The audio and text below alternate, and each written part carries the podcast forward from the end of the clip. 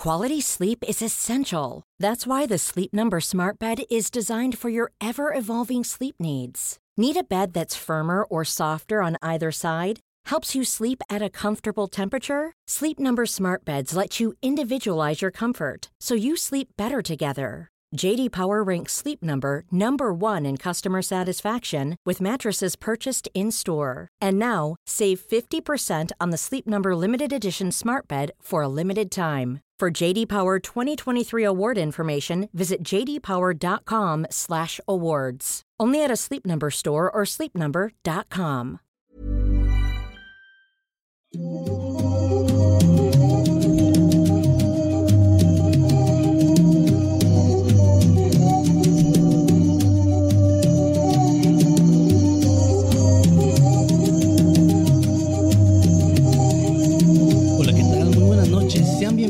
a otro episodio más de Noctámbulos, ya el quinto episodio de este podcast, en el que semana a semana les traemos los temas que más nos parecieron interesantes sobre misterios, cosas paranormales y cualquier cosa aterradora o al menos interesante. Como siempre me acompaña mi buen amigo de toda la vida y compañero, el señor Emanuel Morales Nightcrawler. ¿Qué tal, amigo? Hola, hola, Basketman, muy buenas noches, buenas noches, buenas noches a todos. Eh, esta es la primera vez que transmitimos eh, de una manera más al estilo podcast. Ahora sí, los que nos escuchan en Spotify, pues a lo mejor no saben a qué nos referimos, pero los que nos están escuchando en este momento en directo en YouTube, les tenemos que anunciar que eh, por motivo de hacer esto mucho más Fluido. fluido, sí, para que para no estar interrumpiendo tanto, vamos a leer únicamente hasta el final de, de este programa. Vamos a leer lo que nos han estado poniendo en el chat y los superchats también los vamos a estar leyendo hasta el final. Así que no se preocupen si los vamos a leer, pero ahorita vamos a concentrarnos En los temas. en los temas, en platicar. No vamos a estar consultando nuestro teléfono más que para las notas que tengamos que dar. Así Únicamente también nos acompaña, como siempre, la señorita Maye Ramos. Maye. Hola. Y también nos acompaña el señor eh, Little Jimmy. Muy buenas a todos, espero que se encuentren muy pero que muy bien. Bienvenidos sean a, a Noctámbulos. Y recuerden que todo lo malo que pase es culpa de Jimmy. Y todo lo bueno que pase es gracias a Exonsac. Así es. Culpen, hashtag culpen a Jimmy, hashtag gracias a Y Exxon. es bueno que todo esté balanceado, que lo bueno sea por una persona y lo, y lo otro por otra. y lo malo por otra. Sí. Sí. Y bueno, eh, vamos a, a comenzar con los temas. Eh, en esta ocasión ya platicamos previamente, como siempre, cuáles son los temas de cada uno, sin spoilearnos. Solamente nos decimos, eh, pues, cuál es el tema, pero sin decir detalles. Así que no sé quién quiera empezar. ¿Quién empezó la semana pasada? Eso es importante. Yo. ¿Tú? Pues te toca elegir. Muy bien, entonces en esta ocasión va a comenzar el señor Kevin García. Ok, muy bien. bien aliviada, Maya. Eh, bueno, pues yo les traigo un tema, digamos, bastante polémico. Eh, el tema yo lo elegí porque hace, hace unos días estaba viendo una película eh, en Netflix y, y eso me trajo un montón de recuerdos de, de algo que leí hace mucho en internet. Es sobre Disney, Walt Disney, eh, como estudio, y los lemmings, o en español los léminos, estos animalitos que son como roedores, como ratitas. Como hámster, ¿no? Sí, más de bien la como, pradera, ¿no? exactamente, se parecen más a los perritos de la pradera que están en el están en la naturaleza y bueno, estos habitan en el norte del continente de América. Eh, Ujú. Tienen, digamos, ahí es la única parte y algunas partes de Euroasia donde se pueden encontrar estos animales. Y bueno, eh, en 1958, Walt Disney Productions realizó un documental llamado White Wilderness, en español, conocido como Infierno Blanco, porque pues las traducciones siempre han sido Porque una- Wild, infierno, es blanco. sí, sí, sí, las traducciones siempre han sido una joyita, ¿verdad? Y bueno, en este... ¿Y dónde eh, está el infierno? El título provisional. Casi, casi le pusieron así. Juego de pelotas en la naturaleza. Y bueno, este fue dirigido por James Algar y producido por el mismísimo Walt Disney. En este documental se captura lo que en su momento fue conocido como la primera prueba en cámara sobre un extraño fenómeno relacionado a estos animalitos, en donde estos cometían una especie de suicidio, lanzándose de un acantilado o alguna zona alta y pues cayendo a, a su muerte inevitablemente. Eh, esto, pues, este hecho fue obviamente durante mucho tiempo un mito, porque se decía que ocurría, había varias explicaciones, entre ellas una especie de sentido eh, natural de persever- perseveración, o sea, cuando había una sobrepoblación en los lemmings se decía que estos naturalmente se lanzaban a, a suicidarse Sí. para no generar problemas de escasez de alimentos o de recursos en su, en su manada, ¿verdad? Ok, o sea, era algo muy noble dentro Eh, de se podría decir. la naturaleza de A- aunque era Supuestamente. instintivo. Sí, supuestamente y aunque era instintivo, ¿verdad?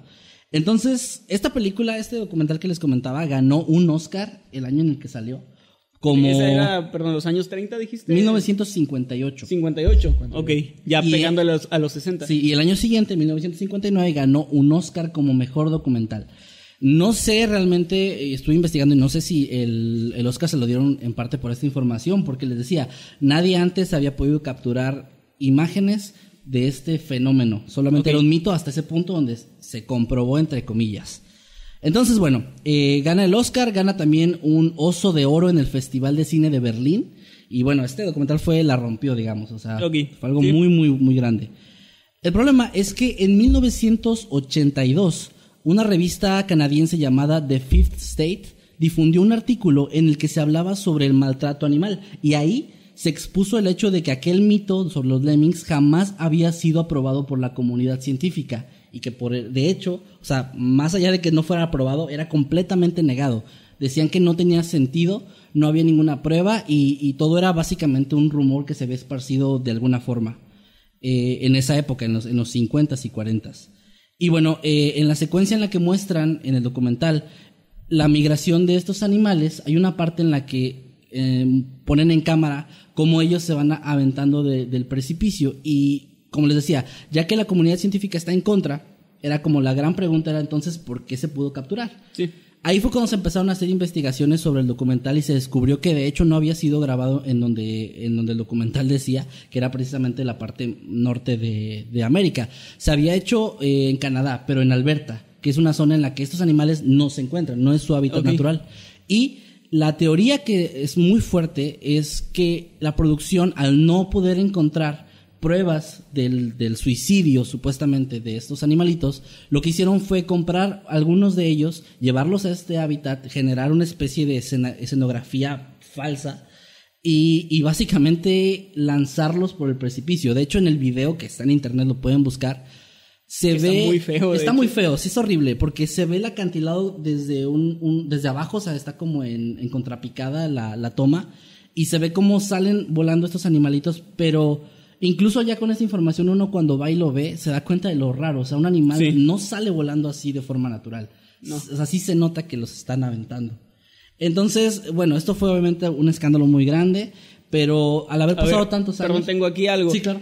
Eh, Walt Disney en persona, porque no había muerto todavía, eh, fue productor. O sea, Sí, puso su dinero y todo esto. Esto a mí me dice que, que sin querer levantar, eh, sin querer juzgar a una persona pues que ya murió, eh, que él tenía que haber estado enterado, ¿no? O sea, alguien tuvo que haber llegado a su escritorio y decirle, señor Disney, no, no encontramos pruebas de que estos animalitos realmente se suiciden. Lo omitimos, decimos que no hay pruebas o los matamos, o sea, lo, lo es. escenificamos, ¿no? Y él tuvo que dar esta aprobación porque como productor tienes esa, Sí, ese esa poder. autoridad. Y el problema aquí es que estamos hablando de, de Walt Disney, un hombre que durante toda su vida estuvo envuelto en muchos escándalos, Sí. que la mayoría de ellos tristemente surgieron cuando él ya no estaba.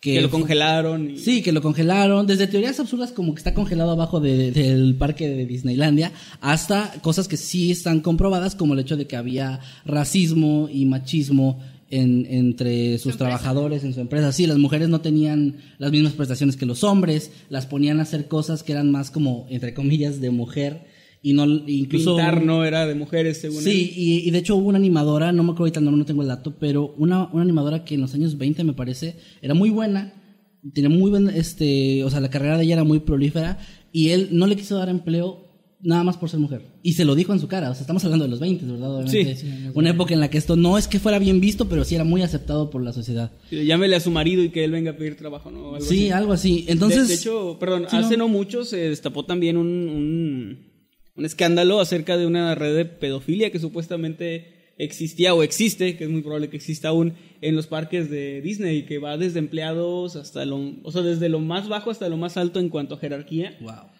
Y que obviamente hablas de un lugar donde a- año con año y diariamente van miles, millones, creo, de, de niños, ¿no? Sí. Entonces está muy cabrón. Obviamente no estamos satanizando a Disney porque no podemos juzgar a toda una empresa por las acciones de unos cuantos. Incluso ni siquiera podemos juzgar a toda una empresa por las acciones de su dueño. No, no, claro. Porque no. hay un montón de empleados y un montón de gente y artistas que pues que están ahí viviendo de, de lo suyo y que son honestos y que hacen las cosas bien, pero pues siempre tiene en, en, en cosas tan grandes como, como Disney siempre tiene que haber pues este tipo de historias, ¿no? Lamentablemente. Ahora, el problema es que la historia no termina ahí. Eh, como les decía, obviamente esta, este artículo llamó la atención, provocó un escándalo y, y realmente no pasó nada porque ya había pasado mucho tiempo, los involucrados ya ni siquiera trabajaban ahí, entonces quedó como una mancha en la historia de Disney y ya.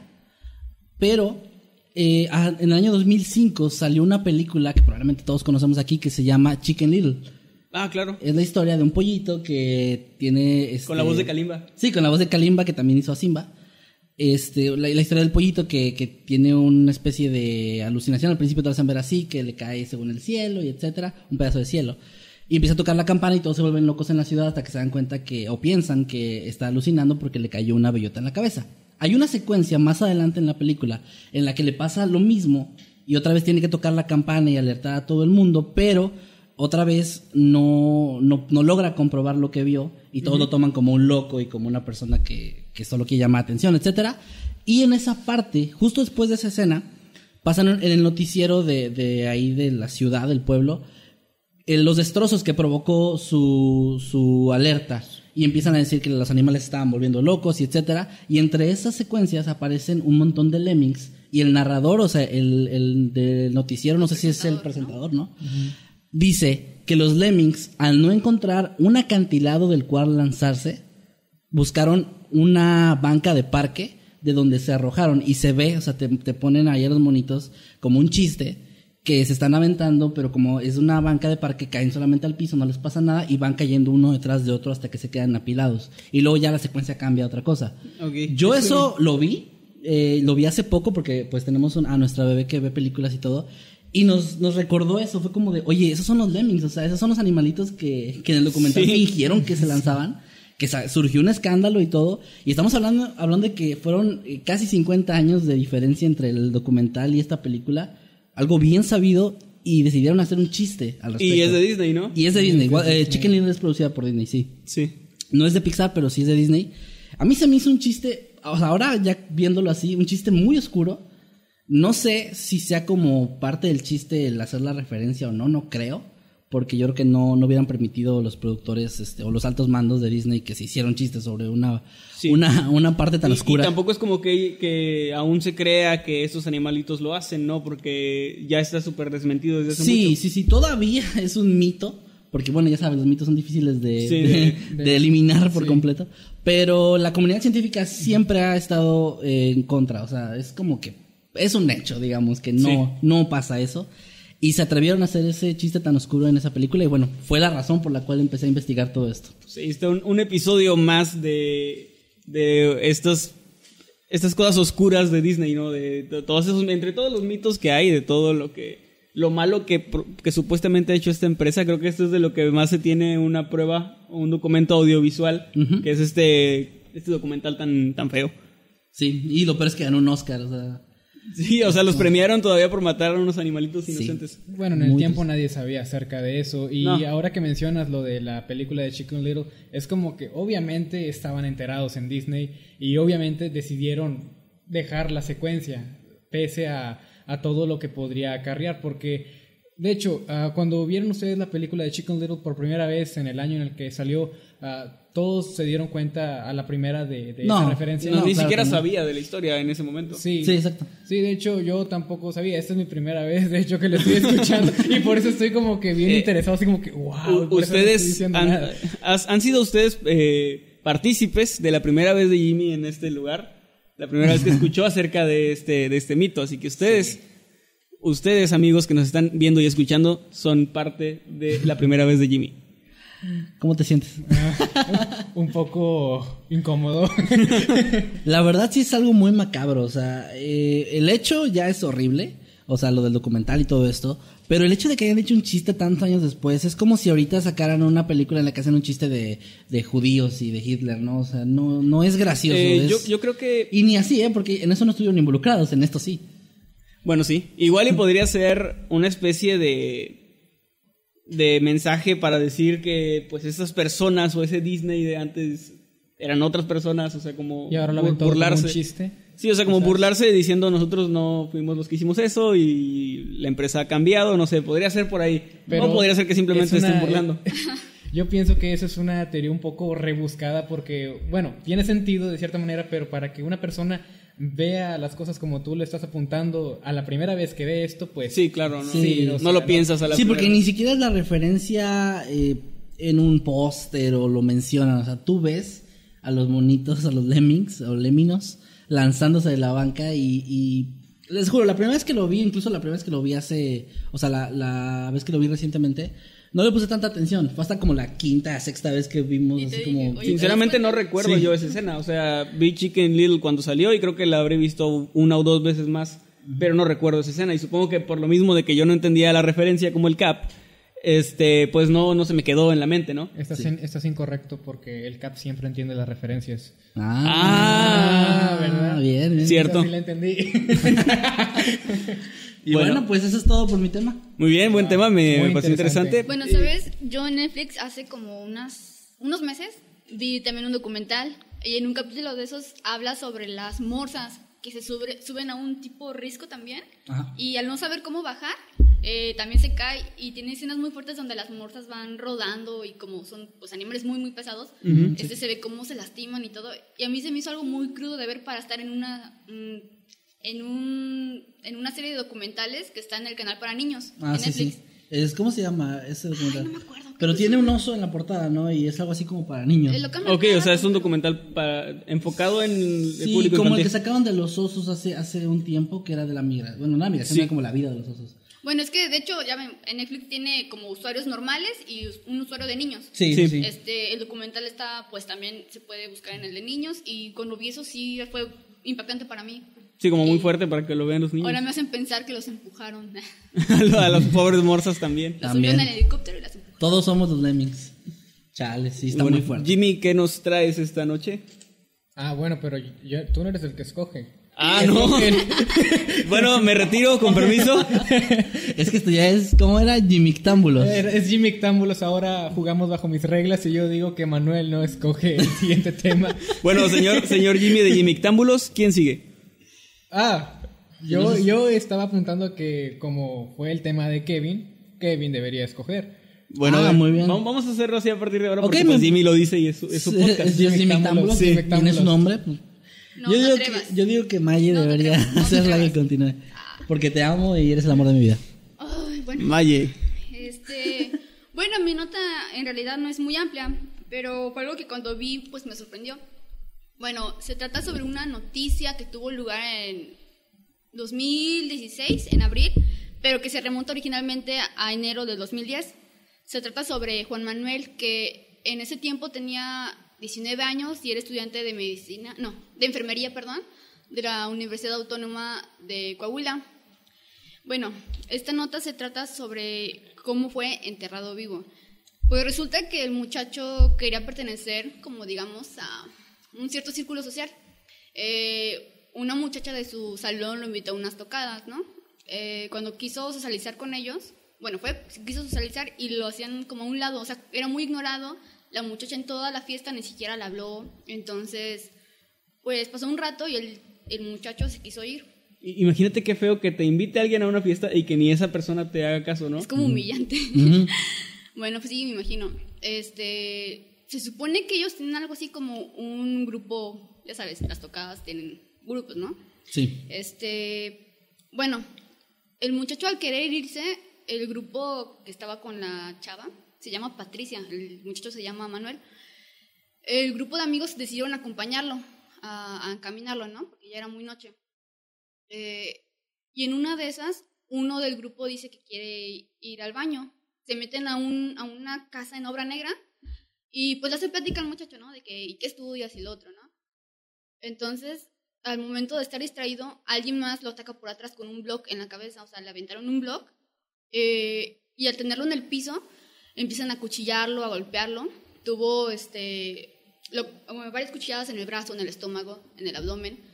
Ah, escucha como alguien dice que van a romperle las costillas, entonces empiezan a golpearlo con un tubo eh, y ese tipo de cosas, o sea... Y el muchacho pues se pregunta por qué, porque pues en realidad no, no conocía a nadie. Y no les qué. hecho nada malo Exacto. a nadie, sí. Eh, también lo atacaron con un bisturí porque cabe mencionar que lo- las personas que lo atacaron también son, bueno, eran estudiantes de la misma facultad, ¿no? Creo que eran de medicina. Es como la UAT, pero es en Coahuila.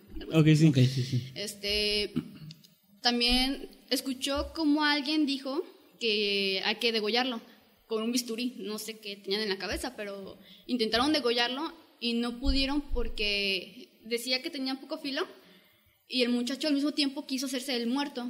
Entonces, en su estado, pues mm, agachado mucho la cabeza, ¿no? Tratando de hacer pues un poco inaccesible la parte de su cuello, pero dice que todavía tiene la cicatriz. Eh, Espera, él sobrevivió entonces a todo esto. Ah, ya me spoilas, sí. Tú dijiste ¿Qué que, dijiste que él dice? Bueno, el punto. estás contando como y dijiste que escuchó que le dijeron, así que él tuvo que haber sobrevivido. Vaya, bueno, esa era Te spoileaste tú sola. Me spoilearon. Bueno, entonces, este. ¿Qué más? Ya ves, me hiciste desconcentrarme. Ah, perdón. Tienes creo, que, ¿no? creo que ya no Ah, tengo sí, ninguna cierto. autoridad aquí. No, Jimmy tiene. Bueno, Continúa. Jimmy regaña. Bueno, Seguimos con. Jimmy Támbulos. Y, y pues él, al ver que no puede hacer nada contra ellos, porque eran dos chavas y tres hombres, este, pues decidió hacerse el muerto. Entonces, pues digamos que eso le dio un poco de tiempo, porque lo dejaron. y- Ah, también cabe mencionar que le clavaron un desarmador en el ojo derecho. Oh, Dice que en medio de las golpizas, pues se, se llevó la mano al ojo y sintió algo y se lo sacó. Era un desarmador. O sea, yo no me imagino qué pasaba por la mente del muchacho en ese tiempo, en ese momento. Pero pues sí, o sea, es algo que no te puedes imaginar. quizás ya no estaba sintiendo nada, a lo mejor estaba en un estado de shock en el cual ya estás poco consciente de todo lo que le, todo lo que te están haciendo.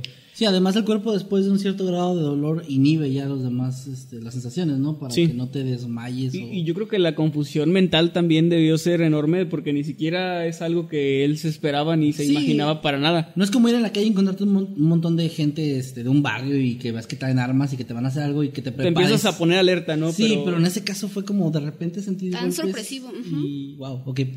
Sí, y él lo que tenía en mente en esos momentos era que no le hizo nada a nadie para merecer algo así, ¿verdad? Eh, bueno, entonces cuando se quedó haciéndose el muerto, se quedó en el piso y los demás se fueron. Entonces él al escuchar que se alejaban, pues no sé, o sea, igual no quiso moverse hasta que regresaron y lo metieron a una bolsa. Lo llevaron arrastrando hacia una ladera que medía, este, como, tenía como 7 metros de profundidad, no sé. Y siguieron golpeándolo, lo arrastraron y lo dejaron caer. Entonces la ladera llevaba un arroyo. Y cerca de ese, ese lugar hay un cementerio. Entonces dijeron que, bueno, él, dice que al arrastrar la bolsa eh, se rompió, entonces tuvo un, pequeño espacio para poder respirar, pero que ya estaba perdiendo la conciencia. Llegaron por él abajo, lo arrastraron a un cementerio que estaba muy cerca de ahí. Entonces eh, empezaron a cavar. Ah, bueno, también le propinaron otra golpiza más aparte de eso. Pero no pensaban que estaba muerto ya. Pues como que eran también inexpertos, porque... Ok. Por si Eh, acaso lo volvieron a golpear. Sí. Ok. Bueno, lo Para llevaron amarre. para rematarlo. Bueno, lo llevaron y empezaron a cavar su tumba, digamos, porque pues pensaron que iba, iba a ser... mm, sí, que nadie iba a, a sospechar, ¿no? De que estaba en, en un lugar así, porque pues iba a ser una tumba más. Bueno, este, le pusieron tierra encima y empezaron a brincar sobre él como para que esté bien apachurradito. Ok. Este, Qué cuidadosos. Sí. Bueno, escuchó, porque todo el tiempo, todo el tiempo estuvo consciente, escuchó que se estaban riendo. Y, o sea, imagínate qué horrible debió haber sido para él ese momento tan traumático. Eh, bueno, ya dijo que no se movió hasta que escuchó que se alejaban y ya está mm, pasado un cierto tiempo para saber que no iban a regresar. Bueno, como pudo, no sé de dónde sacó la fuerza, o sea, estaba apuñalado, este, tenía algo en el ojo, este, desangrado, todo eso, y sacó la fuerza para salir de la tierra. Entonces, na- intentó pedir ayuda a las casas aledañas al cementerio, pero pues a las 4 o 5 de la mañana no hay nadie, ¿verdad? Igual aunque hubiera, la gente no suele Ajá, responder acudir. a ese tipo de llamados. ¿no? Si escuchas a alguien gritando afuera en la madrugada, creo que... Y menos un cementerio. Sí, no, Sí, no, no. e incluso aunque creyeras que es alguien vivo, te daría miedo pensar que lo pueden estar persiguiendo y que te hagan algo a ti también. O ¿no? que sea una especie de... eh, hay un método que es así de que una, una persona anda pidiendo auxilio y luego cuando salen a ayudarlo, Sí. salen un montón de personas a asaltar al, al dueño de la casa. Lamentablemente la misma maldad de las personas y estos, estas cosas hacen que la gente buena que puede ayudarle de miedo y no lo haga. Pues sí. Bueno, fue hasta las 8 o 9 de la mañana que llegó el cuidador del cementerio. Entonces, al verlo en ese estado, pues lo, lo auxilió. Pero eso le causó, creo que tres años. O sea, obviamente es un trauma enorme que te marca la vida para siempre. Y estuvo yendo unos tres años a terapia, yo creo. Pero ¿saben qué es lo más increíble de todo esto? Que a las personas que, que le hicieron eso los dejaron libres. O sea, Ok. ya. O sea, pero sí los, a- los atraparon Sí, o y sea, luego los dejaron los libres. nombres y todo ahí están, ajá, y los dejaron libres. Y ahí están haciendo su vida normal, como cualquier persona. Sí, de hecho no sé eh, si fue porque él les otorgó perdón, no tengo idea. Por ahí leí algo así similar, pero, pero también leí por ahí que por el sistema de justicia que, de nuestro país, que ya sabemos cómo, de qué Sí. va, este, Tal pues, vez si ellos hubieran robado una manzana en el mercado, ahora estarían con 20 años de prisión. si tuvieran un puesto de comida en la calle, Sí. yo creo. Sí, Sí, pero es increíble porque yo pienso que aunque alguien otorgue perdón, o sea, son un peligro para la sociedad, ¿no? totalmente. Se supone que hicieron, en sus declaraciones, que hicieron eso por ser parte de un rito satánico. Según ellos, ya sabes, la edad de los 19 años en la que te crees satánico. Sí, Sí, a todos nos pasa. A todos pasa. claro, es ¿A típico. ustedes no mataron a nadie No hicieron, años? hicieron su ritual de iniciación. Claro. Bueno, pero... Así la conocí. Aquí tengo yo el trofeo del primer ritual que hice. El hater. el Nos hater. conocimos en medio de ese ritual y pues mírenos, casados felizmente. Bueno, este, a mí me sorprende eh, sobre todo la fuerza y la capacidad de, de- de su cuerpo para sobrevivir a todo eso y durante mucho tiempo, porque fueron horas, ¿no? Sí. Horas casi... O sea, se pudo haber desangrado y, y muerto ahí, ¿no? Ujú. Imagínate con cuchillazos en tu abdomen y todo. O sea, no entiendo yo cómo, cómo logró sobrevivir, pero es más admirable que teniendo ese trauma de por vida y, y años, pues estando desfigurado con cicatrices y todo, eh, pues ya logró salir adel- adelante y que logró otorgar el perdón. O sea, es algo que yo no podría hacer, la verdad. No, otorgar el perdón así, ¿no? Bueno, pues yo lo que a mí se me hace muy pues increíble es el hecho de, de la razón por la que lo hicieron, porque mencionas que lo que dijeron en sus declaraciones fue por algún tipo de rito satánico o algo así, pero el- por la manera en que estás describiendo cómo fue que le infringieron el daño a esta persona, pues no suena mucho a un rito satánico. Sí, no es como un ritual, ¿no? es- no es- Suena más a diversión Puede- de un sociópata. Puede ser, eh, obviamente ya es como una teoría mía, pero puede ser más que lo del satanismo lo hayan dicho como una manera de defensa, ¿no? Como para decir que, que estaban eh, siendo manipulados por algún tipo de grupo y que ellos realmente no lo hacían porque quisieran, cuando tal vez realmente solo estaban, no sé, súper borrachos o drogados y Quizás. haciendo pendejadas. Quizás eran parte de una secta, como dijiste en la- Tal vez. el capítulo. No, sí. no, es que yo siento que era más una excusa eso. También se dice, Sí, sí, este, también pienso eso. sí, se dice que en la fiesta en la que estaban, pues, que había mucho alcohol y muchas drogas, pero al mismo, o sea, tiene sentido, pero al mismo Pero en qué tiempo, fiesta, ¿no?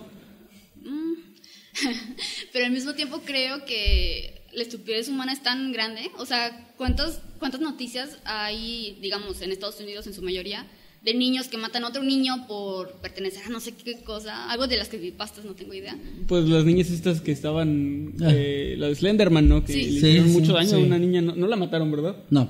No, pero estaban como haciendo cosas muy, muy raras. Eh, solamente para invocar a Slenderman, que es un puto personaje que no existe. pero bueno. Y es muy conocido su origen, o sea... Sí, o sea, el creador ahí lo tiene con copyright. O sea, no, no es como que sea un misterio de y dónde se ha- salió. Y se, se ha forrado realmente él con, el- con ese personaje porque ya se han hecho varias películas de eso. Muy malas, Sí. ¿verdad? Pero han hecho películas. Y juegos muy malos también. Dijo, pues más o menos. Bueno, más o menos. A mí me gustó el de, de Arrival. Estaba más o menos. Pero bueno, wow, qué, qué horrible. Y más horrible que sigan ahí libres. Y quién sabe, o sea, esta Espero persona, que- Juan Manuel, sobrevivió. Pero ojalá que haya sido el único porque tal vez alguien más antes o después de eso no sobrevivió a esos mismos ataques y qué horrible. Qué horrible que nuestro sistema de justicia sea tan... tan ¿Mediocre? mediocre, exacto. O sea, wow. Pues yo espero igual que si aún si siguen libres, que al menos de la escuela sí los hayan expulsado, porque imagínate esa gente ejerciendo una carrera como enfermería o medicina Su madre. y ese tipo de... ¿Cómo le confiarías tu vida a una persona así? Sí, no. Sí, y sobre todo que si bien no fueron pues castigados como se merecía, eh, que estén viviendo con eso toda su vida. O sea, yo sé que muchos hemos cometido estupideces de las cuales nos arrepentimos y, y, pues a veces nos viene a la mente, ¿no? Todavía. Sí. Pero eso es a otro nivel, ¿no? Y espero que vivan con eso siempre. Pues ojalá hubieran recibido justicia como deberían.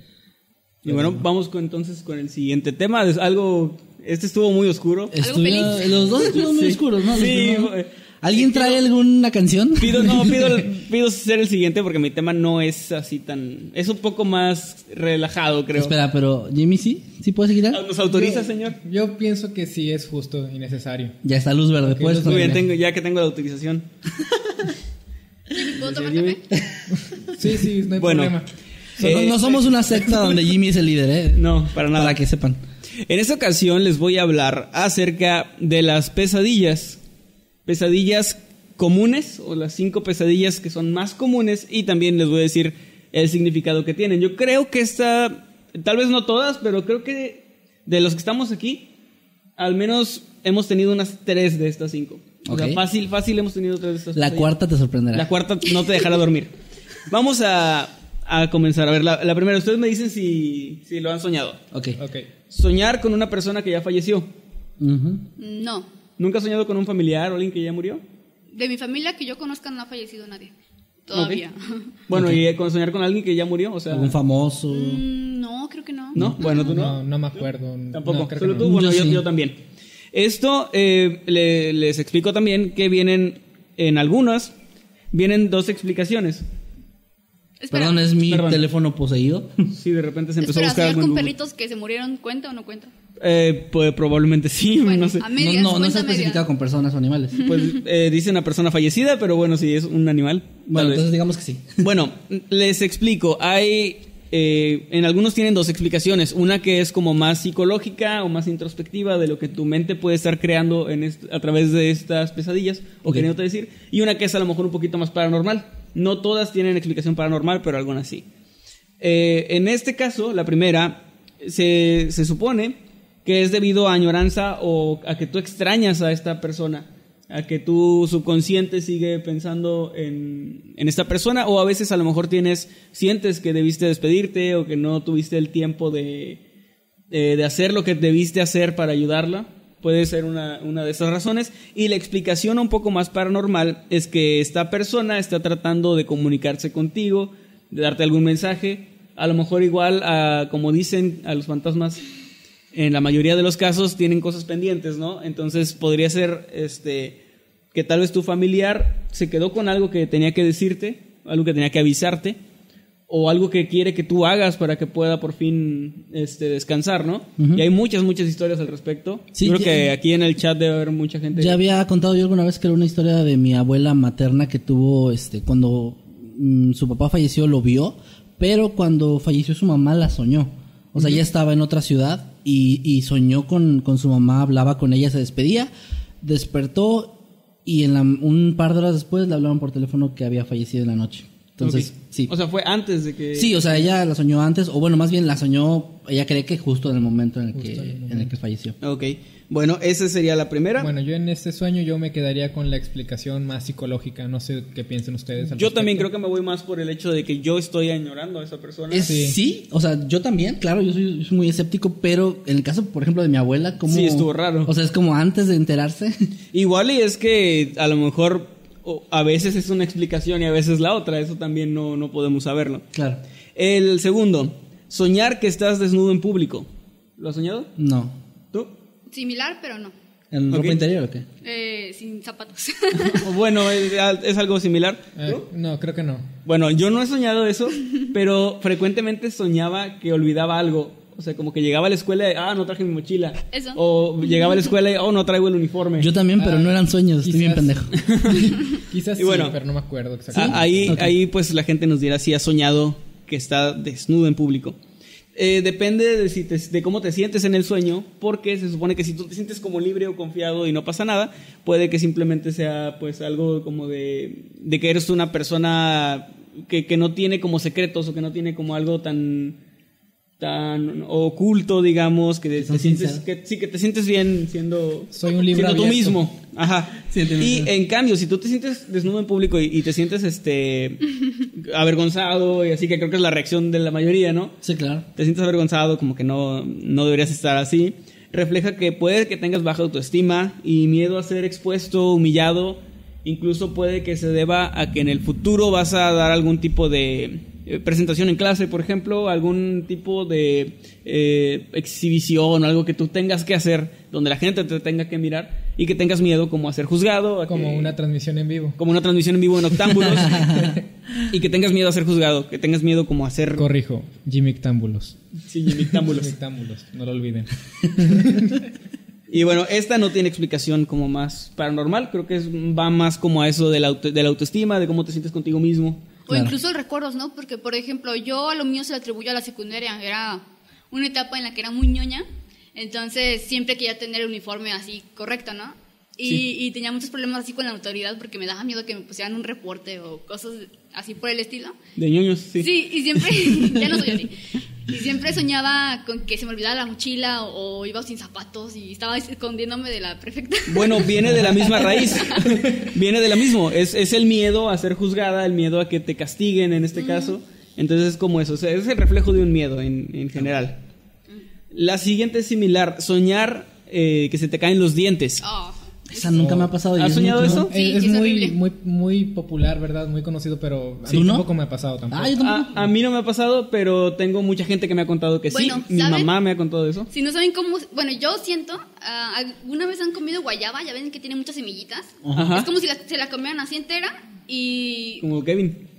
ya sabía, se la comieran así entera y- Confirmo. y, y sintieran las semillitas, ¿no? Entonces es como si las escupieran todas o un montón de piedritas pequeñas, así como si. Bueno, yo sí sé cómo se siente más o menos porque yo tengo un diente que un amigo me aventó una piedra y sin querer me dio aquí. O sea, la idea era que me pegara en los pies y está tan pendejo que me dio en la cara.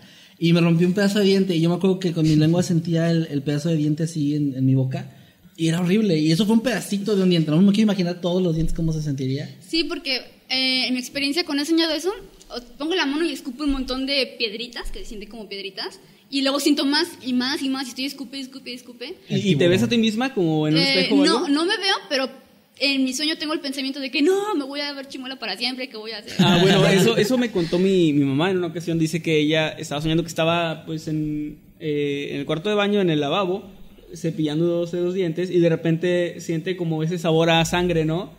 Y que escupe y empieza a escupir dientes con sangre en el lavabo. Se mira en el espejo y ve que no tiene dientes y piensa lo mismo de que pues ahora voy a estar chimuela para siempre, ¿no?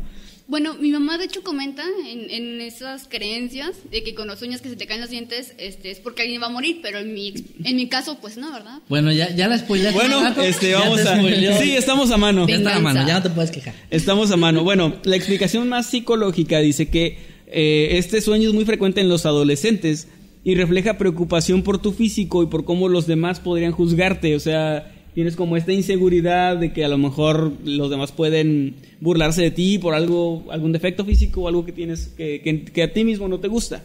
Y la explicación paranormal es la que decía la señorita Maye, que algunas personas eh, piensan que esto es, el, es un mal augurio, que es como el anuncio de que pronto vas a perder a un familiar, de que va a fallecer alguien cercano a ti, y muchos piensan incluso que puede anunciar tu, tu propia muerte.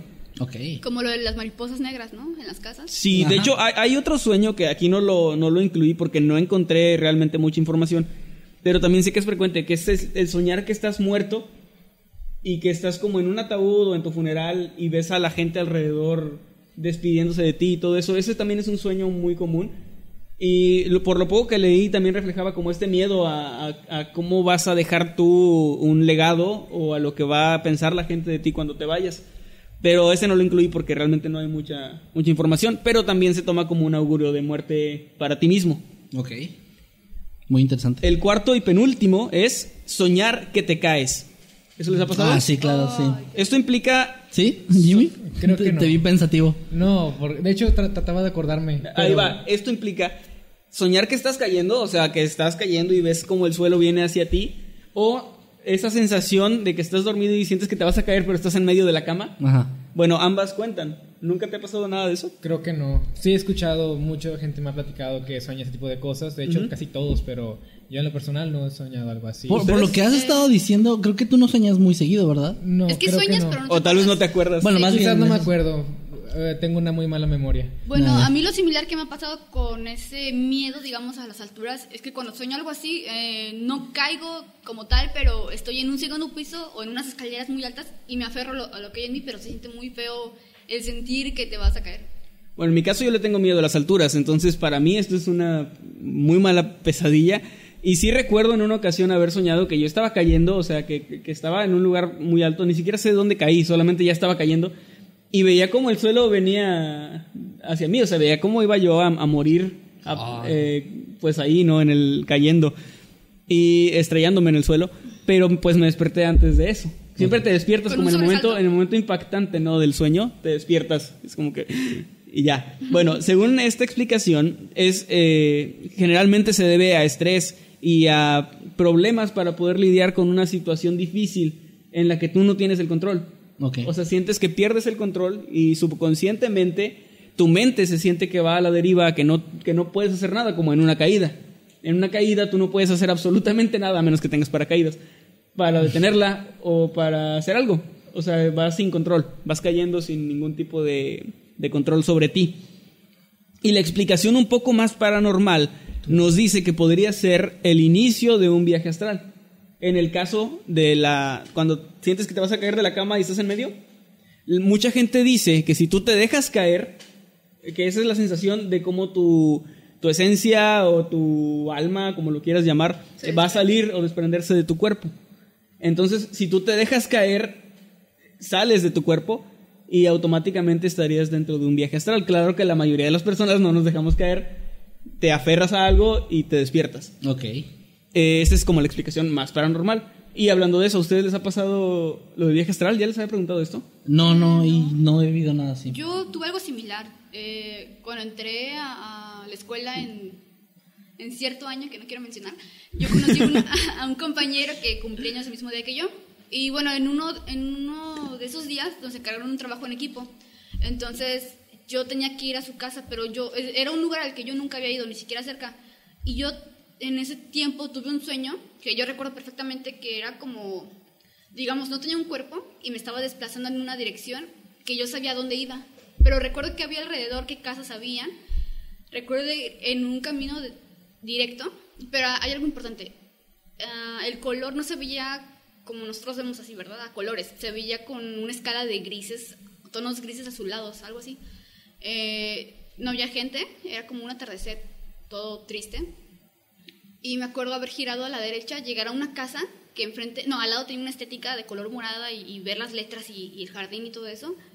Y llega a la puerta y ya. Entonces, al momento que él me pasa su dirección y, y yo voy a, a donde vive, eh, era exactamente lo mismo y me sorprendí porque tuve algo así como una visión antes de y Como una premonición. Ajá, ya sabían que, de hecho, yo lo guié a su casa, le dije, ya sé dónde vives, y lo guié hasta su casa. Entonces me preguntó que cómo pasó eso y O ya sea, le tú, más o menos estabas como sorprendida y me imagino que él estaba súper asustado, ¿no? De, ay, Sí. me espía esta chava. No, de hecho sí, y, y yo creo, se le atribuyó algo, no sé qué es, pero yo se le atribuyo algo así similar porque no hay forma de equivocarme. Pues en esencia eso es el viaje astral, es el poder viajar, digamos, tu, tu mente, pero sin tu cuerpo. Entonces, eh, yo he escuchado historias, pero ninguna donde realmente se confirmara como que, que visitaste un lugar que no habías visitado. Eso me, me parece impresionante. Y me sorprende porque es un tema del cual eh, yo no había explorado casi nada.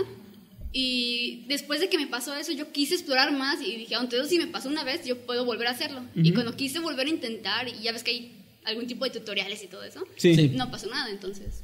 Yo solamente una vez tuve algo así, sentí que estaba flotando y de repente abrí los ojos y yo estaba como dormido en, el- en mi habitación cuando vivía con mis papás. Y volteé, volteo hacia, hacia afuera de la habitación y está, está mi puerta, entonces yo atravieso la puerta como un fantasma, o sea, puedo atravesarla y luego voy hacia el techo de la casa. Y cuando llego al techo de la casa veo como el cielo está así como en tipo aurora boreal, así como que muchos colores y, y bien raro. También vi las cosas como descoloridas, pero lo que era la tierra, ¿no? O sea, las casas y eso se veía como descolorido. Y lo que me llamó la atención es que yo veía a mucha gente. O sea, pude ver a mucha gente. Y yo me acuerdo que estaba sentado en... O bueno, no sentado porque estaba flotando, pero según yo estaba como que descansando en el techo de mi casa viendo alre- alrededor y había más gente en los techos de las casas aledañas también este, mirando hacia otras partes, pero no, ninguna me ponía atención, o sea, estaban como en lo suyo, ¿no? Y recuerdo que en la calle también había gente caminando y el, el lugar, la colonia, bueno, el fraccionamiento donde yo vivía, se veía como el mismo, pero con cosas diferentes. O sea, como con otras lámparas, como con otros árboles, algo así, cosas muy raras.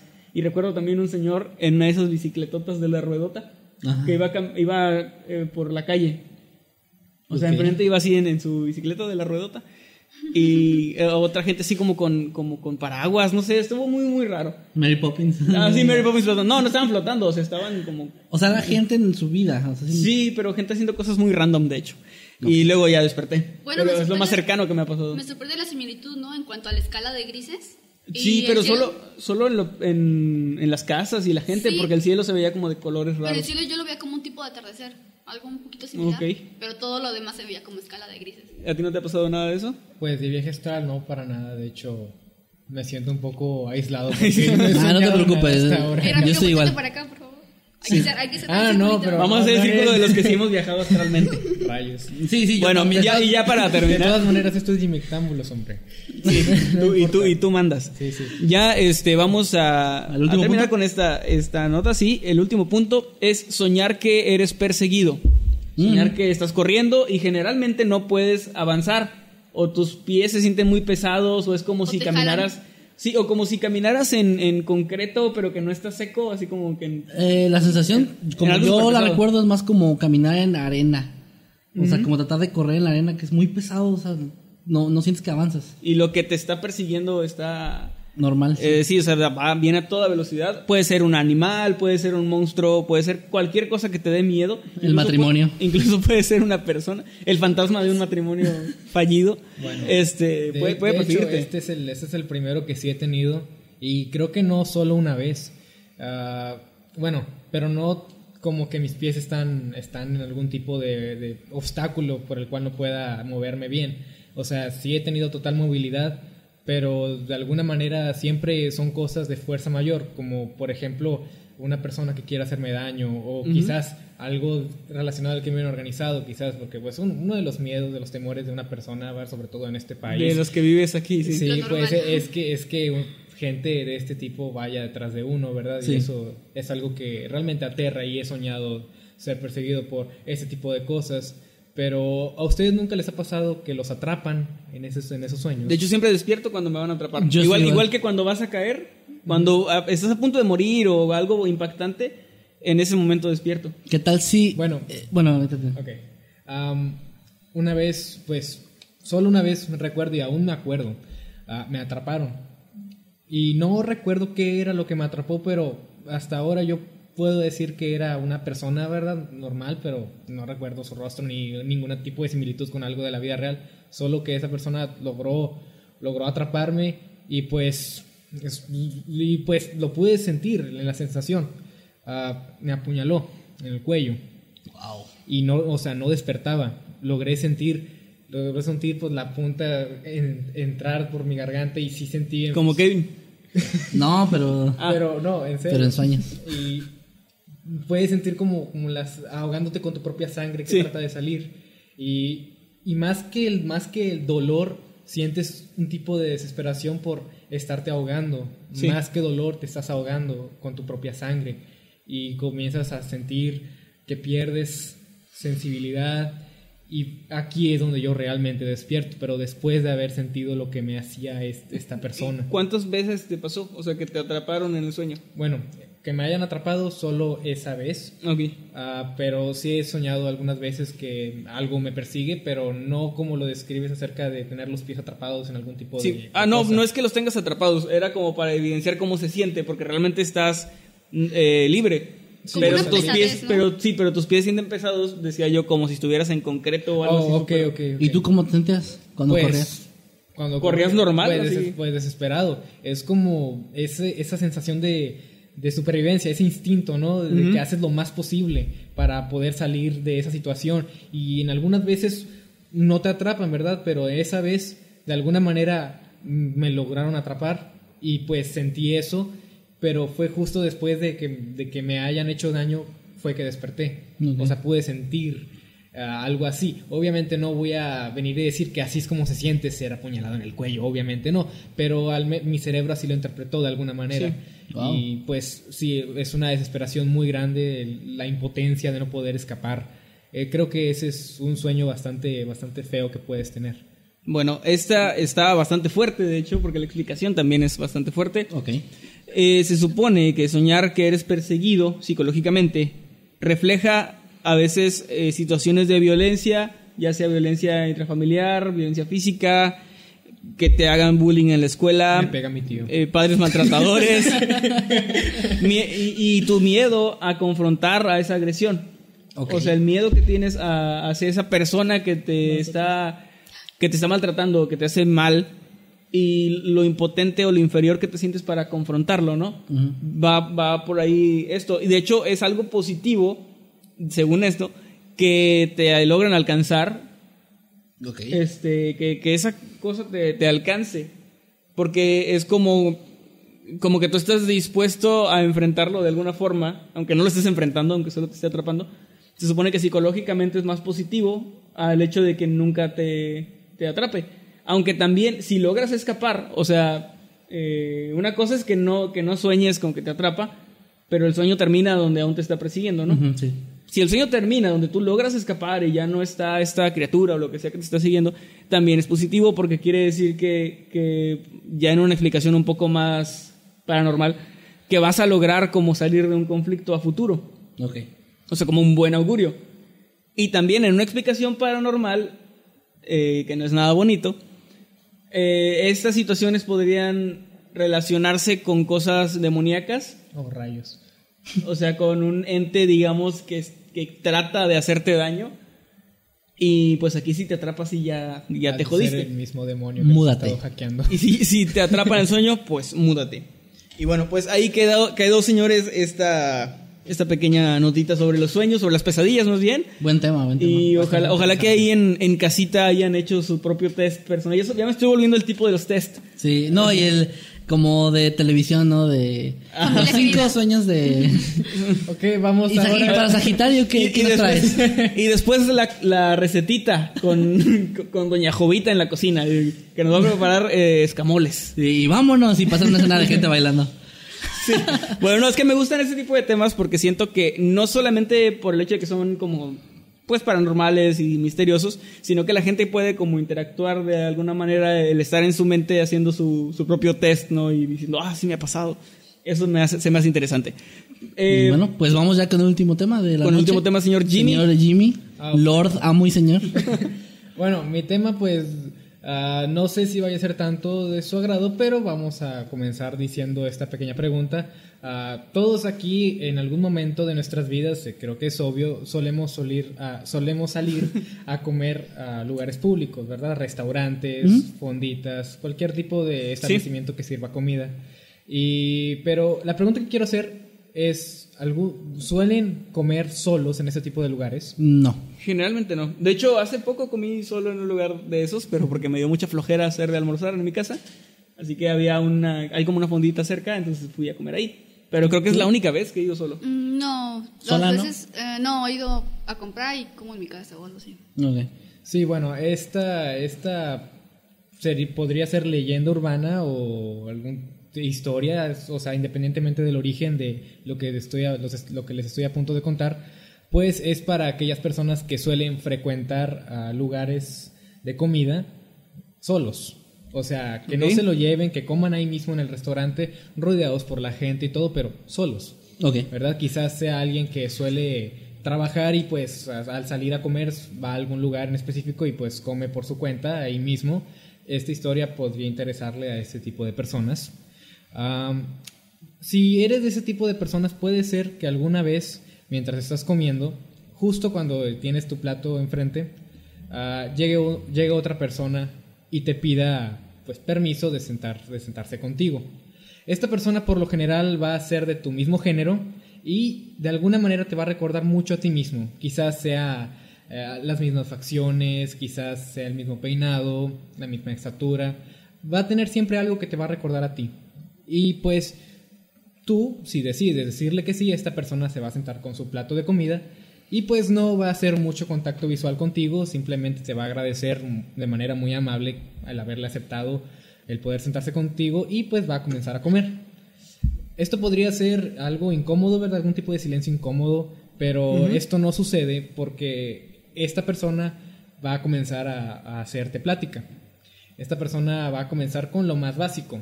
¿Cómo te llamas, verdad? Ah, no, pues me llamo tal, si decides contestarle.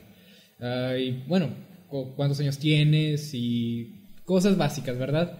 Pero vas a notar que más temprano que tarde que esta persona no está diciendo nada como para que los dos interactúen. Básicamente lo que esta persona estará haciendo solo será hacer preguntas. Ah, cu- ¿Cómo te llamas? ¿Cuántos años tienes? Y, y tú pues te sentirás tentado a contestar, ¿verdad? Porque es, esta persona va a tener algún tipo de energía que te va a hacer sentir cómodo, te va a hacer sentir pues a gusto. Sí. Y pues tú vas a verte pues en la confianza de contestarle estas preguntas básicas. Pero pues hay un momento de lucidez en el que tú ya comienzas a detectar, oye, bueno, no me está preguntando cosas, ¿verdad? Y aquí es donde tú puedes decidir no contestarle y sencillamente esta persona eventualmente, pues al ver que no le estás contestando nada, sencillamente se le tomará su plato, se levantará y se irá y podrás seguir con tu día. Pero si tú decides contestarle y seguir contestando sus preguntas, estas cada vez se van a ir haciendo un poco más íntimas, ¿verdad? ¿Dónde trabajas? ¿Qué puesto llevas? ¿Vives solo? ¿Vives con alguien? ¿Cómo, se llaman tu- los miembros de tu familia? ¿Cuáles son los dígitos de tu tarjeta? Bueno, te apuntan, te apuntan van con una pistola. bueno, no van realmente eh, por ese tipo como para hacerte fraude, ¿no? Son preguntas como para conocerte a ti como persona. ok, ok. Eh, Son ese tipo de preguntas las que te va a comenzar a hacer este, esta- este extraño.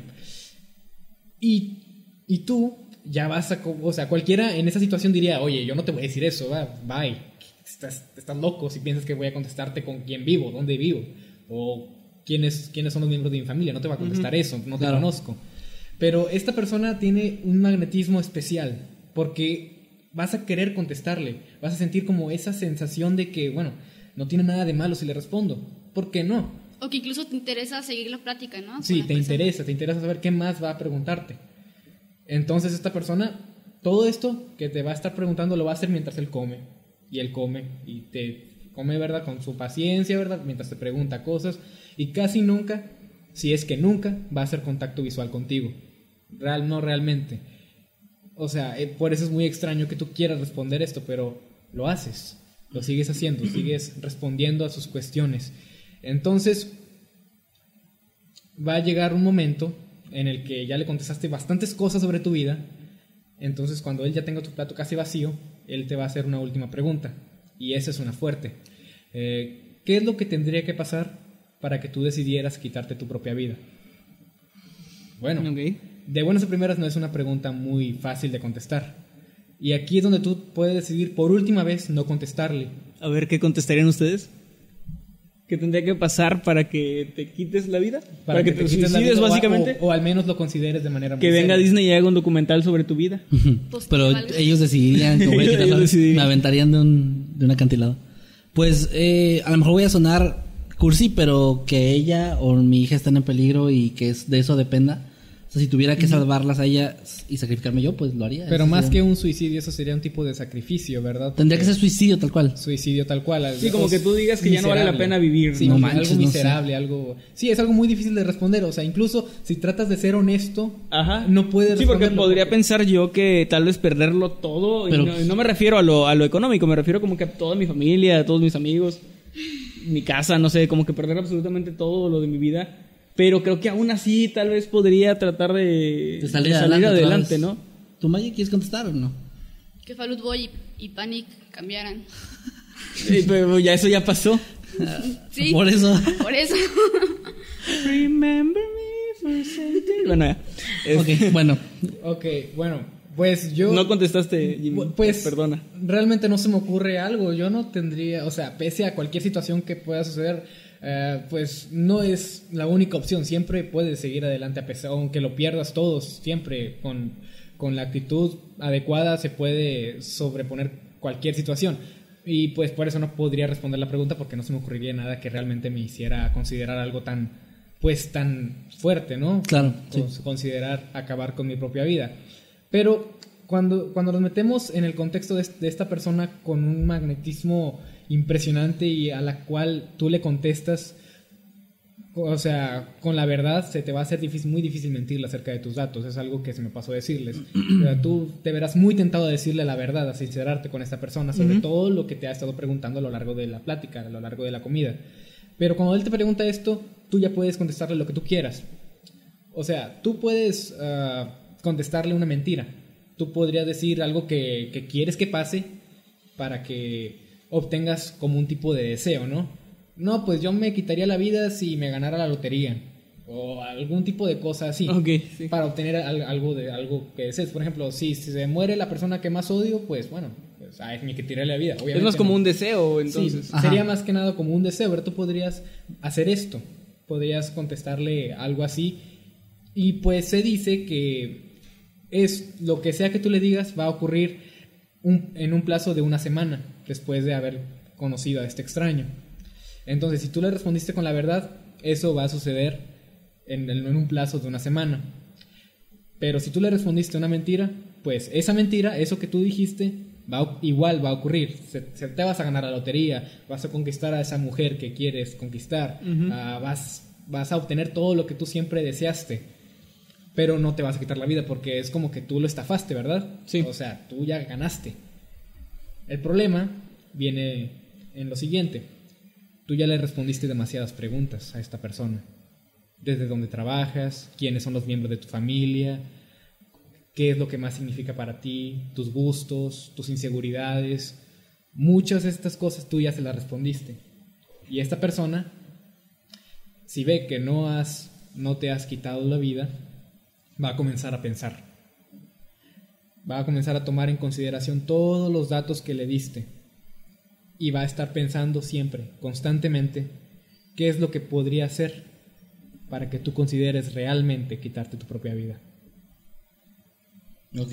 Y aunque hayas Qué buena historia. Y aunque hayas obtenido tu deseo, tú ya le diste demasiada información a este tipo. Pues ya lo saben, gente, no coman solos, No coman solos, no den sus datos extraños, no, no den sus datos extraños. sí, firmen nada sin haberlo leído antes. Ni aunque sea Andrés Manuel López Obrador, no le conteste nada. sí. No, no, no, no. Censuren esta parte, por favor. Bueno, no, pues, no- no qué- nos metamos en política. Qué buena historia, eh, la verdad. Sí, está muy interesante, la verdad, sí. Sí, no coman solos nunca. No, no vayan a comer solos a... Tenemos varias como, yo diría, eh, ¿cómo se le llama esto? Ah, fábulas, enseñanzas, ¿cómo se le dice? Eh, pues sí, Moralejas. como moralejas, moralejas de este, de este podcast, de esta transmisión, que sería, nunca confíes en una mujer que se llama Patricia. No. Eh, no seas un, un lemming. ¿No confíes en Disney? No, no, no confíes en Disney. No hables con extraños en un restaurante si estás comiendo solo. Y no duermas. Sí, no, no sueñes. No, duermas. tengas No sueños. No sueñes. Así que sí. Y bueno, eh, pues con esto llegamos al final de las historias y al final de lo que están, de las notas más bien que tenemos para, para ustedes esta noche en Octámbulos. Es momento de leer sus comentarios y es momento de, le- de leer si es ya, que hay ya. superchats. ¿Hay superchats, perdón? ¿Tenemos superchats? Uno, ok. Tenemos un Está aquí superchat. en... eh, ¿Dónde lo mandaron? Vamos a leer, vamos a leer, vamos a leer. Ah, ok, aquí hay un montón de comentarios. Ok, aquí está, yo lo leo. Bien. Es de Lesbia Lisette García David. No dijo nada, pero nos dio 10 dólares. Muchísimas Wow, gracias. Muchas gracias. Eh, muy- Eh, Leslie. Lisette, gracias, gracias, en serio. Eh, sigan mandando superchats ahí, no, no. no. Ok, No, hay no gente nada. que está diciendo o confundiendo a Jimmy con Ramsés. Eh, nuestro no. amigo de la secundaria. Eh, no. Disculpen, ¿quién es Rancés? es que ¿Quién hemos, Rancés y por qué no lo conozco? hemos hablado en varios, en varios programas diferentes, en Sin Máscaras ni Corbatas, creo que aquí también, sobre un amigo que tenemos en Veracruz que se llama Ramsés y, le- y siempre decimos que él hubiera sido un integrante del canal si no se hubiera ido a vivir a Veracruz. Pero yo creo que la gente confundió eso con decir que a lo mejor eras tú. Yo. Sí. Y no, no sabemos por qué, pero, Pero no, él es Jimmy, no es Ramsés. Ramsés está en Veracruz porque no quiere venir. Vayan y díganle a su Instagram. ¿Cómo, cómo era? el González Ram con doble M. González Ram, así lo encuentran. Vayan y díganle a Ramsés lo siguiente. Ah, pero vamos a hacer spoiler del Sin Máscaras. Bueno, Bueno, no le digan nada, pero síganlo. Síganlo y estén al pendiente del Sin Máscaras ni Corbatas. Aquí hay un comentario de El Cris que me llamó mucho la atención, ¿verdad? Ah, Eh, otro sueño fue que yo estaba, o sea, soñé que estaba en una trampa de Sao. Imagínense Una soñar algo trampa de así. Sao. Wow. Horrible. ¿Ustedes estarían Eh, dispuestos? Ah, ¿dispuesto a soñarlo o dispuesto a estar en una dispuesto a hacer lo que cual- cualquier cosa que es que el juego este te pida Ah, hacer? pues depende de qué sea, pero creo que sí. O sea, si es para salvar tu vida o la de alguien más, creo que sí. Wow, Aquí. Kiara Villamizar nos dice: Mi papá murió hace tres años y nunca soñé con él. En estos días soñé que me estaba llamando la atención, o sea, regañándola. Y pensé que tal vez, eh, pensé que no le gusta cómo va mi vida. Eso está muy cabrón, imagínate. Sí, está muy O fuerte. sea, sentir que tu propio padre, pues ya difunto, te está regañando por las decisiones que has tomado, ¿no? Está muy fuerte eso, la verdad. Y muy, muy triste y muy como para reflexionar, ¿no? En las cosas que estás haciendo. Aquí, eh, sí, perdón. Aquí Mercedes Rivera nos dice: Soñé con una niña y al día siguiente hubo un accidente, pero no nos especifica si eh, ella estuvo involucrada o tal vez la niña. ¿Lo quieres leer tú? Llegó otro superchat, muchas Muy bien. Elena CC nos da 20 pesitos, muchas gracias.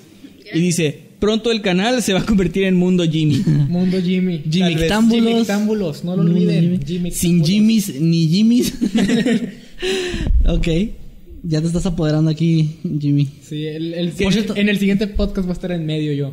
Sí, aquí en medio. Aquí Y, Por cierto- no vamos a estar nosotros, o sea, no. más él solo. Por cierto, Gallo con tenis está aquí este, en el chat. Muchísimas gracias porque ha estado ayudándonos también a moderar los comentarios. Gracias, Gallo con tenis, por Como ayudar siempre, tanto. gracias. Yo soñé que caminaba en el cielo, dice el Chris, y que en teoría, sí, ¿cómo? A ver, y que en teoría sí caí al cielo por pisar mal. No entendí. O sea, estaba caminando en el cielo y se tropezó en el cielo. Creo. ¿Quieres, ¿Quieres leer algo tú, Maya? De lo que nos has mandado. ¿Van en orden o así aleatorio? Creo que no vamos en orden. Si quieres leer algo. No, eh, bueno, yo iba más o menos viendo aquí el orden, pero... Ah, bueno, este. Dice. Smokovich 2.0. Soñé que un hombre en una estación de autobuses me apuñaló. Yo me quería escapar y me agarró y me apuñaló en la panza. Lo sentí muy real. Ok. Es como, lo que, Chócalas, es como lo que decía Jimmy. de que- fíjate No que yo nunca, nunca he sentido dolor físico en un, en un sueño, porque siempre que estoy a punto de lo que les decía, de que me pase algo, como que me van a apuñalar, me despierto. Sí, está muy fuerte eso que nos contaste, ¿eh? O sea. Sí, también para mí fue muy fuerte. Bueno, cu- Cuando te ¿sabes despertaste, o sea, ¿qué fue lo que te vino a la cabeza? a la madre. Pues no, sé. No, no te tocaste así como a ver si te... Ajá, es lo que me Pues, pregunto. pues sí, sí, o sea, estás que, pues, ¿qué pasó aquí, verdad? Ah, fue hace mucho y pues si lo recuerdo es porque pues la sensación fue bastante peculiar. O sea, no sueñas todos los días que te apuñalan. Y, ¿Ah, no? y sobre todo, ¿qué? No, sí. sobre todo algo tan, o sea, es una muerte tan, pues, de cierta manera tan íntima porque, Sí. la, porque es muy personal la forma en que se hace, ¿verdad? Sí, sí, sí. Es con la propia mano. Y bueno, ojalá nadie tenga que soñarlo y mucho menos pasar por ello. Claro. Aquí Jazz Yukari nos dice, cada que sueño que me caigo, en realidad sí me caigo de la cama. Qué mal. No te rías. Dice, mi, perdón, mi perdón. estúpido cuerpo no me previene. Lo hace hasta que ya prácticamente... No me ría, Jimmy. Mira, ya está ahogando. A ver, Aquí va. No, Jazz, no te sientas mal por estos malditos que se están burlando de tú ti. también te reíste. No, yo no. Dice, mi cuerpo no me, no me previene, eh, lo hace, o sea, me previene, hasta que prácticamente ya me voy a caer y no puedo aferrarme a la cama. Qué mal, o sea, eso está peor todavía, ¿no? Porque sí, te, sí se cae en serio. Sí, ah, yo, yo una vez soñé que me apuñalaban, pero sí me estaban apuñalando. y no me desperté. Imagínate es que eso. así, así se escuchó, pero bueno, lo siento. ¿Alguien que quiera leer? Osvaldo, Maye, son los que menos han leído ahorita. Bueno, pues veo que muchos de estos ya los han leído ustedes. Si no los están acá en el... Es bueno, Ah, es que, es para, para explicarles. Ok. Eh, estamos, eh, bueno, aquí eh, Crickstar y Exonsac nos ayudaron tomando algunas capturas de los comentarios que estuvieron haciendo durante la transmisión mientras estábamos platicando y no estábamos leyendo nosotros. Entonces estamos leyendo esos y estamos tratando también de leer los que están mandando en este momento. M- Miren, aquí, este, John Min dice, no, dice algo muy interesante que sí me ha pasado. Dice, yo sueño, eh, ten- eh, solo sueños en donde quiero gritar y no puedo. Eso es muy frustrante, ¿no les ha pasado? Eso no. Bueno, es como gritar, pero que no te salga nada, ningún sonido. Ni, Como estar o- af- súper afónico, sería- ¿no? Sí. Como muerte. Sería algo muy, muy angustiante. es, es muy angustiante. A mí, a mí sí me ha pasado unas dos veces tal vez, pero es muy, muy angustiante. Terrible. Ok, José, Pan, José Panda comentó. Es que, es que el extraño está queriendo hacer amigos o ligando, pero es torpe socialmente. A mí, a mí me pasa que sí hago preguntas muy raras. Imagínate. Tal vez esa persona solo es torpe Ajá, sí, socialmente. sí. Imagínate eso, ¿no? De que se acerque alguien así como de, ay, bueno, ya, voy a ser amigos. Le voy a acercar a esa persona. Y se acercan y es como, oye, ¿cómo te llamas? ¡Ah, el extraño! No, no me vas a hacer nada, Ginny me habló de ti. Quiero ser amigos. Oye, ¿qué tendría que pasar para que te suicidaras? Super- aquí está. Eh, Super chat. superchat de Superchat. tío Leo que no dijo nada, pero nos dejó 10 pesitos. Gracias, tío Leo, por los 10 pesitos. Muchos saludos. Por cierto, queremos mandar un saludo muy especial. Eh, no nos están patrocinando, pero bueno, eh, nuestros amigos de The Brown, Cafetería de Brown aquí en Matamoros, Tamaulipas, son los que prepararon las bebidas que nos están viendo tomar el día de hoy. Sí, yo Es- tengo mi cafecito allá, me lo voy a tomar de ratito Sí. porque trajimos también pan, entonces voy a esperar a que Sí, termine es la que somos unos ancianos. o sea, nosotros el sábado por la noche estamos transmitiendo en vivo y luego tomando café con pan. Seguro Mundo Creepy está con whisky. Sí, debe estar en una Sí. fiesta en un yate. Y- Pan con café. eh, No, no, no. Ustedes no saben, somos unos ancianos. Eh, Vania Aileen, di- Aileen López González dice. Ay, perdón, se me fue. Aquí está. Lo voy a poner así para poder leerlo bien. Ah. Dice, qué miedo, yo siempre sueño que me matan o muero en un hospital y eso, y eso me empezó a dar más miedo cuando me hospitalizaron por un mes. O sea, imagínate estar soñando constantemente que te mueres en un hospital y luego tienes que estar hospitalizado. O sea, es como que, oh, estás con el pendiente todo el tiempo, ¿no? Sí. Dice aquí Pati, Pati Pedrosa, café y pan, cena de dioses. Así es. Totalmente. Totalmente. Dice aquí Jordi Requena Morales, en otra ocasión yo soñé que era un vampiro y un hombre lobo quería morderme, pero yo lo mordí, sentía su sangre pasar por mi garganta y todo fue muy real. Wow. Se escucha bastante interesante, ¿no? Aquí es. Ah, bueno, perdón. Si quieres a ellos para que lean algo. Juro que cuando tenga dinero les voy a donar 100 pesitos. Army Bulletproof. Ah, muchas, Muchas gracias. No, no No necesitas, no Sí. necesitas. No, no, no es necesario. Más te vale, ya, lo- ya, ya lo dijiste. captura, ¿eh? Con el hecho de estarnos viendo en este momento es más que suficiente para nosotros y lo apreciamos como no tienes idea. Sí, de verdad, gracias. Aquí Smokovich 2.0, o sea, ya, ya se renovó, este, nos dice, oh, ¿qué es eso? Soñé que un hombre en una estación de autobuses me apuñaló. Yo me quería escapar. ¿Qué? Ya lo, lo, lo- ¿Ya lo lo comentó Maya ahorita, sí. Ah, wow, perdón. Somos el club de los apuñalados aquí. Pero es la misma, pensé que era diferente. Bueno, Dice que hay una mancha en la cámara del lado de Manuel. Oh, oh. no soy yo, ser- es ha mi de ser- piel. ha de ser Jimmy. Ah, creo que se refieren a esto, a este de aquí, que es aquí, aquí. Ah, Pero eso no- es, es la sombra del micrófono. Ajá, es la sombra de tu Mira, micrófono. ahí está la sombra del micrófono. Si lo muevo, se mueve también. Ah, ah. Ahí está. Misterio resuelto. Sí, no era el diablo. Eh, por, por ahora. Por ahora no. ok. Pues nos están mandando Eh, muchas personas sus historias. eh, Erin. Rivera dice, gracias a Dios tengo cara de pocos amigos, la gente que me, la gente me ve y se aleja de mí. Y ni sigo las conversaciones de extraños en dado caso de que se acerquen.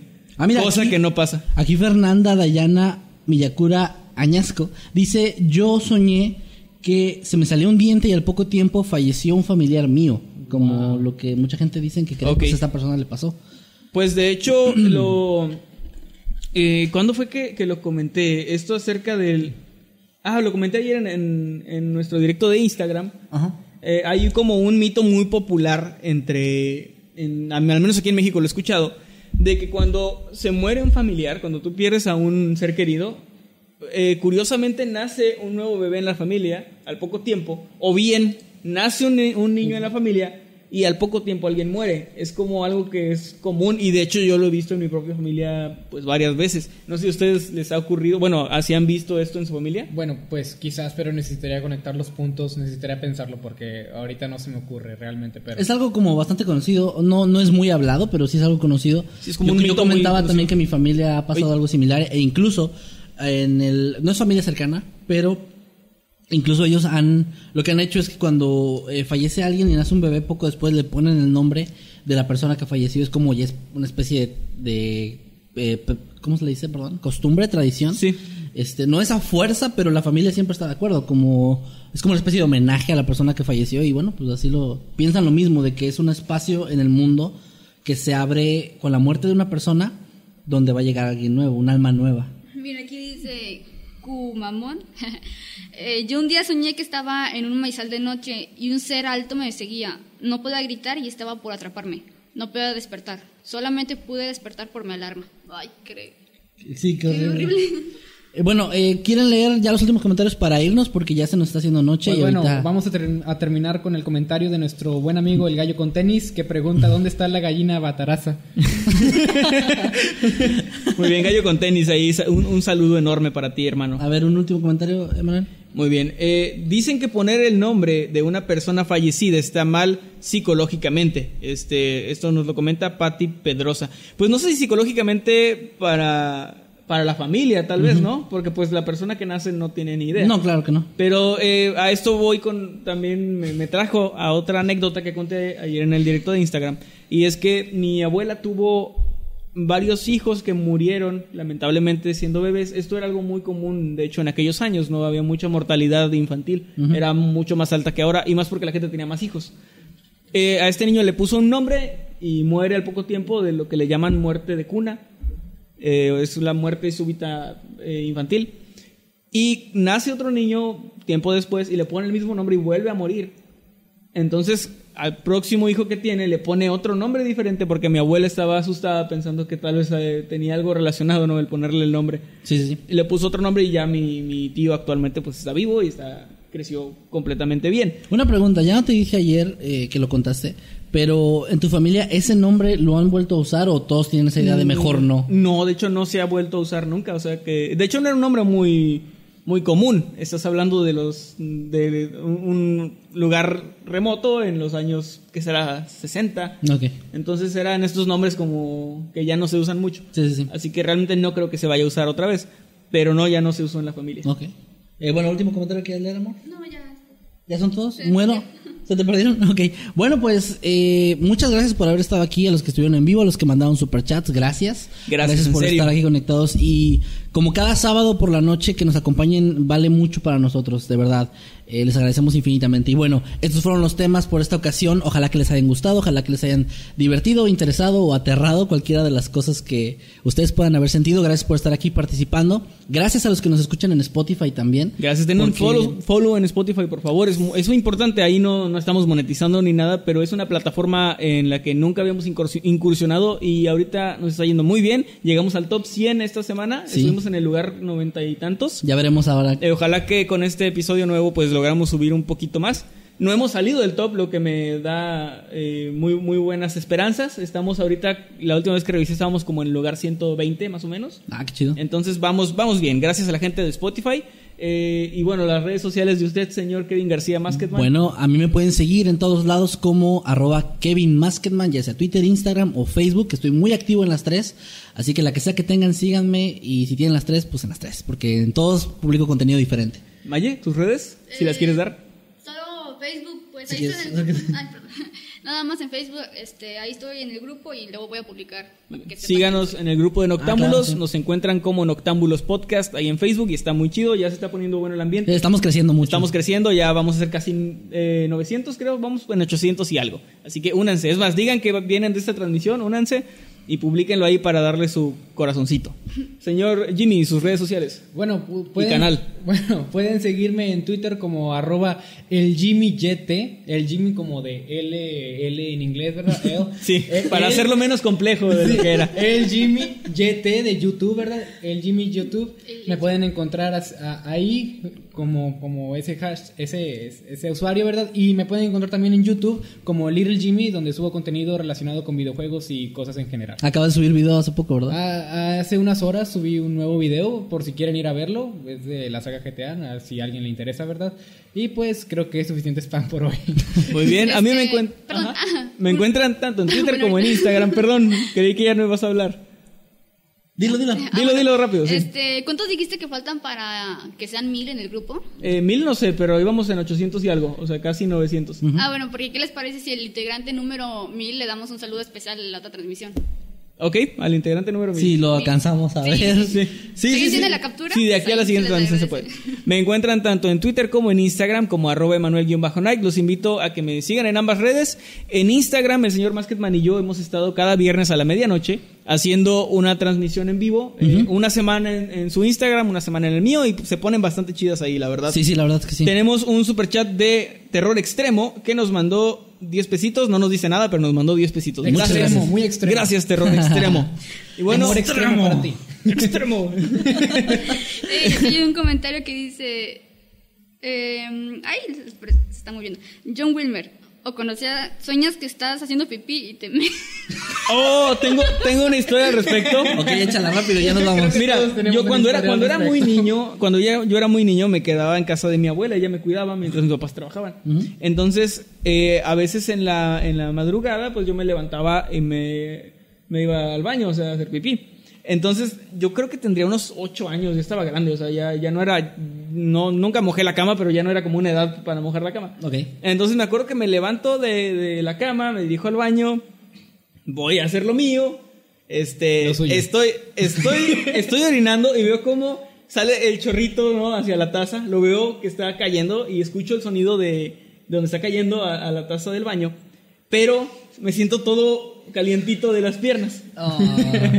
Y me doy cuenta de que, que, que está pasando, ¿no? En ese momento me despierto. Tenías una fuga. Ah, ok. Me, me despierto y estoy completamente mojado, o sea, de, pipí y qué asco. Este, me dio mucha pena porque pues ya estaba grande. Bueno, grande para esas cosas, ¿no? Y, y no sé, me acuerdo mucho porque yo en el sueño claramente estaba viendo que todo estaba bien, o sea, todo, todo estaba en orden y me saqué Tu me que- checklist de Sí, todo correcto. eh, sí, taza del baño, ah, sonido de la pipí cayendo en el baño, todo, todo bien. Sensación húmeda. Eso no tiene sentido. Entonces, eh, sí me acuerdo de eso, me dio mucha pena. Oye, porque Cristina me dijo que eso fue hace como dos meses. Bueno, señores, este, nada, no, sí fue cuando era niño. Señores, muchas gracias por habernos acompañado en esta emisión de Noctámbulos. Eh, yo creo que salió muy bien este nuevo formato. Creo que sí. De que al final eh, leyéramos todo esto. A mí me gustó bastante. Díganos qué les pareció. Escúchenos en Spotify. Y nos vemos la próxima semana, ya saben, a las 8 de la noche aquí en Mundo Creepy. Nos vemos y que estén muy bien. Adiós. Adiós. Chao.